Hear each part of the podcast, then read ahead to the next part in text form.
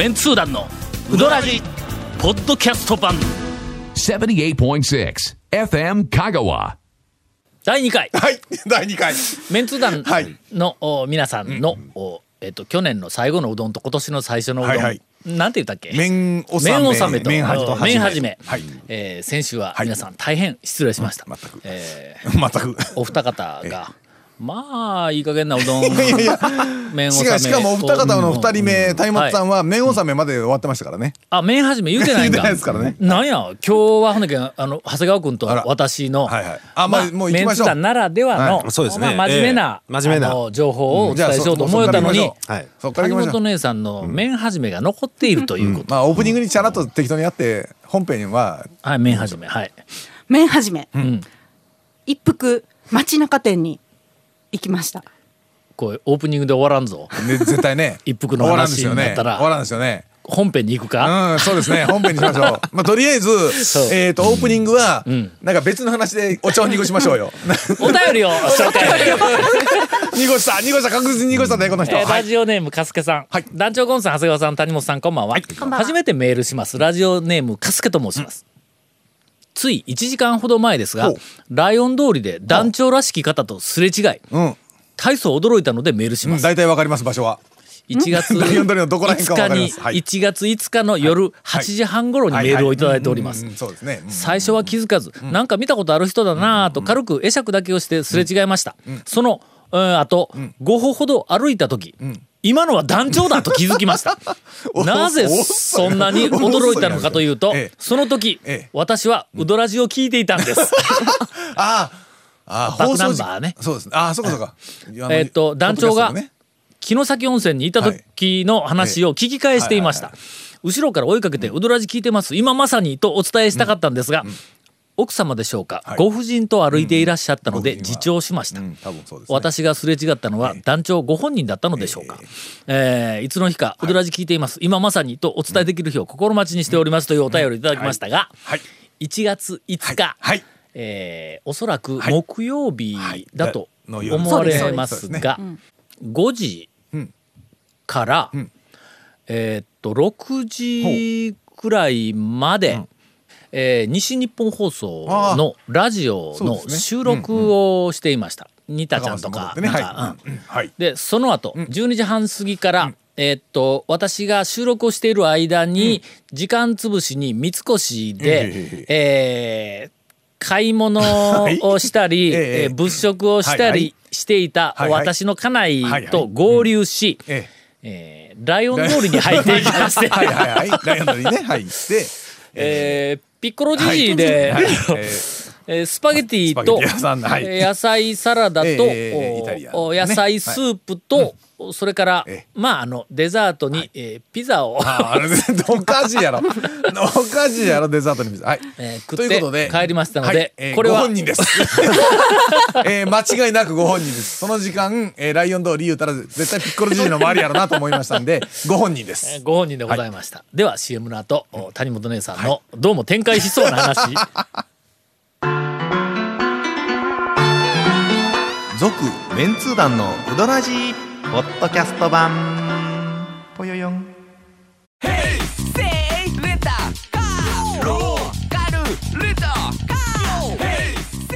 どんな借り方があるん？ウィークリーマンスリーレンタカーキャンピングカーとかある車全部。欲張りやな。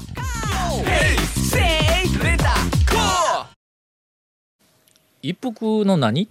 街中店出ました。これ。えーっと麺始めいうことは、一服の街中店はオープン6日がじゃあ麺始め。6日がプレオープンが、うん。そこがプレオープン弁プレオープンも6日だ始めだったんです。ったんですね。そのただやったんちゃうんその日。そうなんですよ。はあ。行くまで知らなくて、うん。でうんなんか10時からオープンだったんですけど、うん。まあ、11時もう12時来たら、うん。あの街中まあの普通にサラリーマンが出てくるので、あれねお昼はね。商店街に、なん。か11時過ぎに行ったら、うん。もう行列ができてて、まあただやけんな、まあでも平日、一応平日ですからね。ただってどこにも書いて書いてなかった。なかったそうだよね。告知はしてなかったんで。行ってただってき近年近年。え？これの時代やぞ、お前、これ。な。んか知らんけど。あの みんなえ？皆さんわからんと思う。んですけどもうただの店に一軒行ったらもうそこからボ ボタンなんかなんか押したらバー言うて世界中の人が知るんやろ？一服今日ただや言うて。らなんかねのブラジルとかブラジルとか。なんかあのうんポルトガルとかなんかあっちの方の人までそううわ今日一服。そうですよ。ただ？とかな。そう、そうそしたらそのそのもううわもう行列できとる。しかも45人前にスーツの男の人が並んでて、うわ12時も来てない。11時やのに、もうな何しようやと。何しとんあのスーツの人って思ったら、まあ営業マンだったらの11時に飯食ってもいいし。まあまあまあまあでもね。うん。公務員でもほらえあ今日は早飯のとか言ったらほんだらまあ早く仕事に帰ってとかいうのもあるかもわからんの、うん。そうですよね、はいはい。そしたら久米さんだったんですよ。なんやそれ。な何人か前におったらしいですよ。あそう。久米君が。はい。11時に、はい久米君もどうなのそれは？それこれは何ばらされてもええの？あのね。あ社長の。あそう。もう皆さん、はい。あのいろんなところから大噂は、はいえっ、と聞きかねがね聞いてるえーと思いますが。は思いますが、あー今はい。あの高松市のえっとみ南新町新町。周辺、はい。まあ、丸亀町よりもちょっとあの南の商店街が、あーうどん戦争の、ええ。お様相、まあ激戦激戦区激戦区に。なっていて、はい。一番最初にあそこに大衆セルフはい。の、まあちょっと少し大型の大衆セルフが出てきたのがどこや？女道場が一番最初、えーと最初。いや綿屋よりも女道場の方が先ちゃうそうですよ。かな多分。のまあその前にまああのね一般店だったらうどん坊さんとかあそこらそうそう一般店パラパラあったけどね、うん。あのなんか大衆セルフ型の割と、まあまあそれなりに大きなあのお店は花丸か。あれは田町やけんな、田町あまあまあうんだいぶ南の方やけども、まあその次に大抵、女道場は田母屋かな、田田母屋ですね。女道場ができてそこに丸亀から綿屋そうが綿屋が出てきて、もう。その後去年栄田えっと年末ですね年末にね。栄田が年末に栄田があその前にあの何年もうどん屋もやってましたけどねあそこね。あ栄田が入ったところは。入ったとこうどん屋がうんなんかやなんかやっとったんやね。うんずっとやってましたけどまあほんでとりあえず今度栄田来て。一服がはい。来て大激戦区になったということについて今あー某メディアがこれは一体何事かというふうなのをえーっと取材をしております。はい。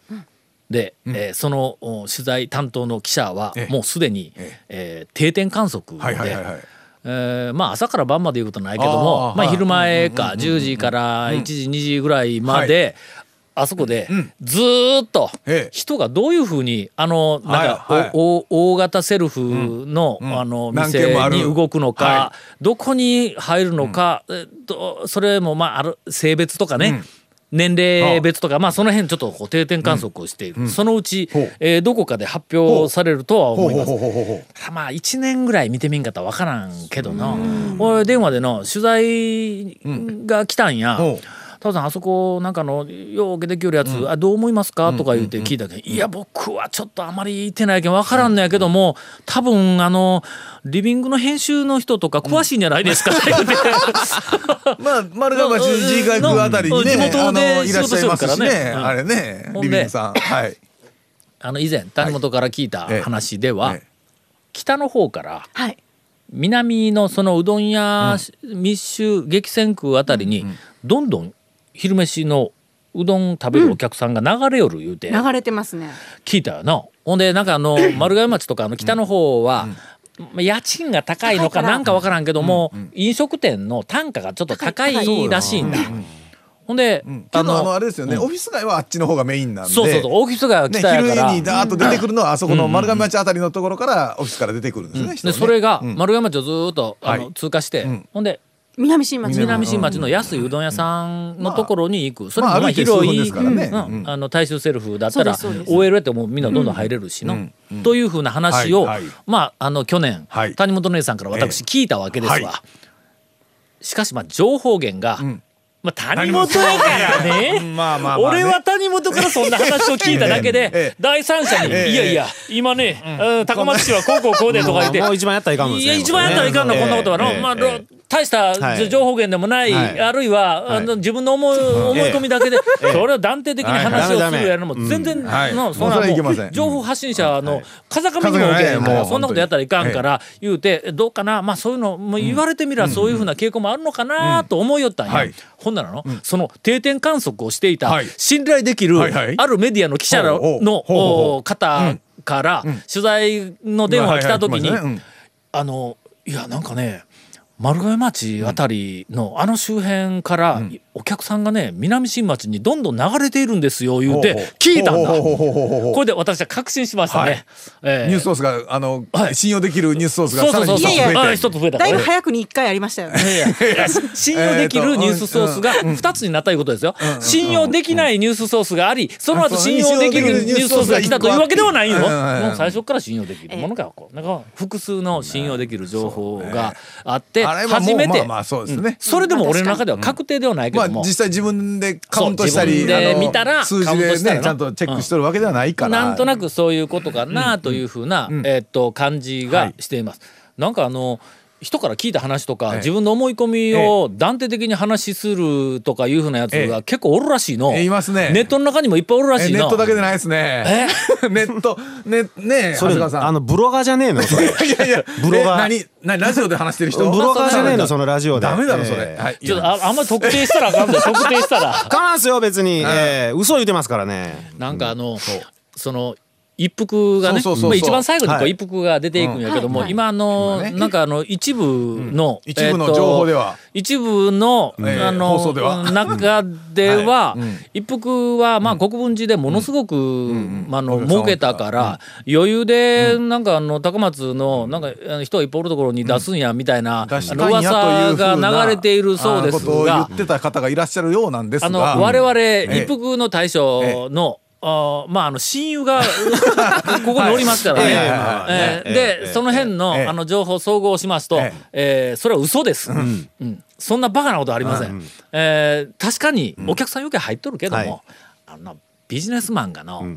一軒店出すってどれだけの覚悟がいってどれだけ大変かっていうふうなことがちゃんと分かっとったらのそんな儲かっとるからえー片手まで出すんやというふうなコメントなんかは絶対できない。本店のお客さんを減らすためにとかね、なんかねそんなこと言ってた人がいそんなこと言っるらしいんですよ。てたんですけどね。で一服の大将がもう彼も勝負かけてますからね。もし南新町ダメだったら本当にっていうぐらいのもう気持ちで来てますから。あのーい本店なら本店でもいいけども、その店のお客さんがあまりにも多いから、その店を分散させるためにというと、必ず近くに出します。当たり前ですよ、それは。うん。だから、まあ、とにかく、情報については、我々はもう何やか言いながら、え俺はしばらく情報発信のプロしよったし、で君たちも、その情報発信のプロを目の前にしとるから、うかつな情報は発信できないはずやからね。まあ、その辺はある程度トレーニングは、あのしておりますが、とりあえずその丸亀町でないわ、どこやったか南新町。町あの周辺の新たな讃岐、うどん、うん、あれね。いやだ本当にねお店のお店の方からすると激戦区でって思うんですけどもう客からしたらね、パラダイスですよ。本当本当に。昼に選び放題なんやから、ちょっとあ興味を、あのえー持って、はい。半年最低まあ半年、えーできたら1年ぐらいは様子見てみたいなと、もちろんあのみんな頑張ってほしいとは思うんやけども、えーどうなることかいうのはあのやっぱりまあお店の方も当然心配だとは思うけど。プラスの要素とマイナスの要素と両方あるからね,、そうですね。まあ、あの私もまあ大学時代に習った経済学のあの知識をひ、あのひけらかしますと 同じような店が同じようなエリアに集合をした場合に、マイナス要素は当然競合が増えるから客の奪い合いになるっていうのがこれマイナス要素。けどその、うんうんえっと、裏側というかもう一つ横にプラス要素があって同じエリアに同じ種類の店がたくさん固まってくるとはい。エリアとしてポテンシャルが上がるんだ。全体としての客うどん食いに行こうどこ行くって言った時にあの辺行こうっていうやつが新たに出てくるんだ。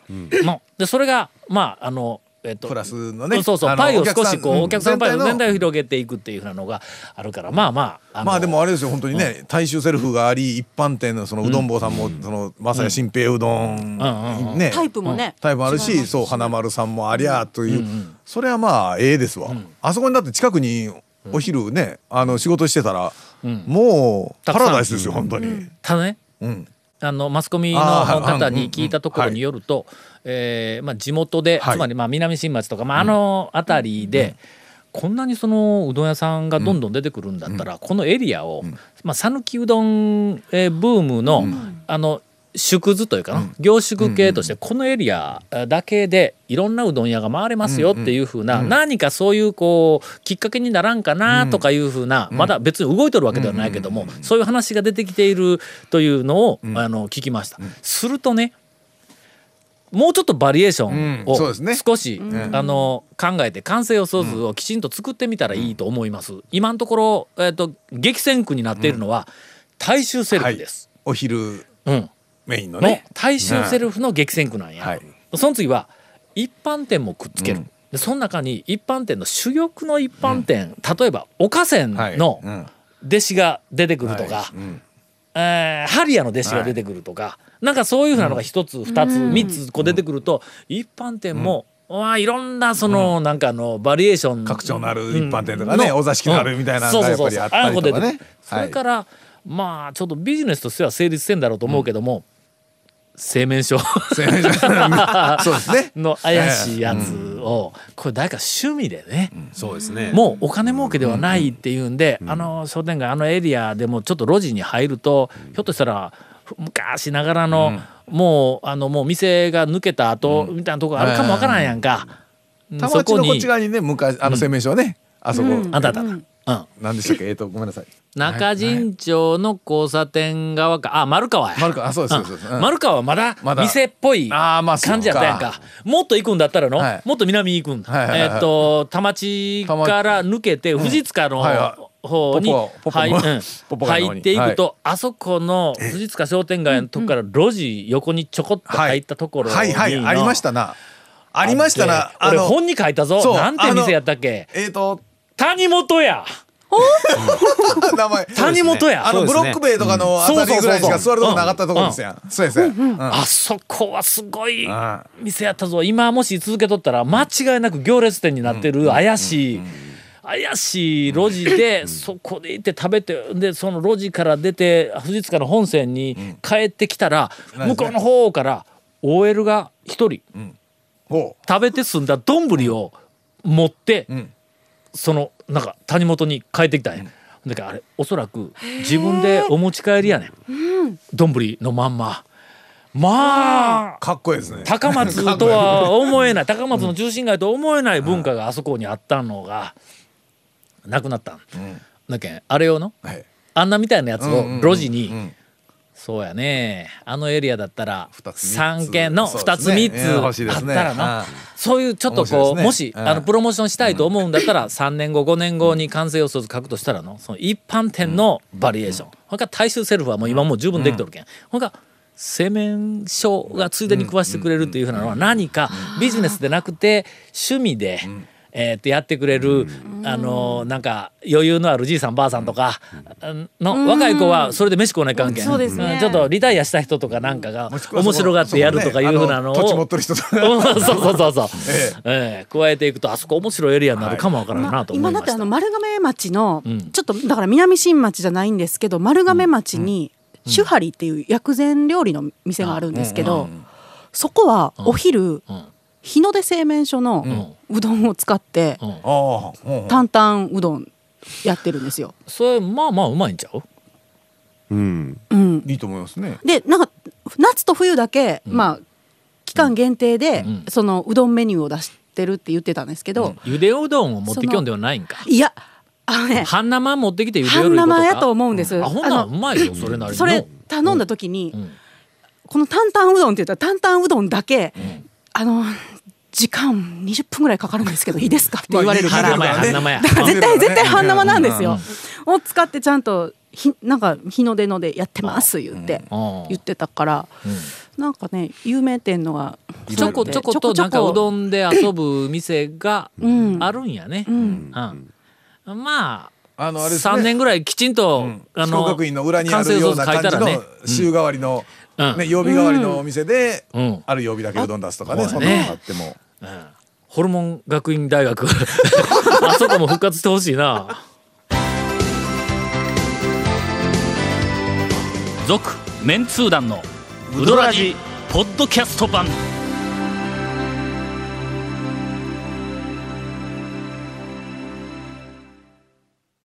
あお待たせしました。はい。えーいよいよ。長谷川さんの。どんだけ 引っ張っとんねん。もう絶対今日終わらんぞ、はい。えっ、と麺麺納めと。納めはね、はい。えー31日、えー、2年連続産品に行きまして、はい。行ったらまたねのれん出てないんですよ、あ。でね、ん。時間見たら12時回ってるんですよ。で11時オープンで、12時でのれんが出てないんですよね、はあ。でもお客さんはなんかいいてる感じなんですよ、車が止まってて、終わってるわけじゃない感じ。あの神主とまた思って。はい。厳しいやろ？入って神主やぞ。相手。神主相手に。あの神主、うん。一服以上の親友なんで。神主。でで神主と思って入ってたらやっぱ普通にお客さんがいて、みんな食べてて、うん。でそれ僕も注文なんか、え。えええマヨネーズかなんかのキャップを転がしたキャップ1時間探しとったから普通に営業してて。このそれで食って終わって「大将のれんは?」って言ったら「ああ!」って言うんですよ。僕がし出しとくわ言うて。僕麺納めね産品ののれん出しました。のれん出しましはい。食べ終わった後食べ終わった後に。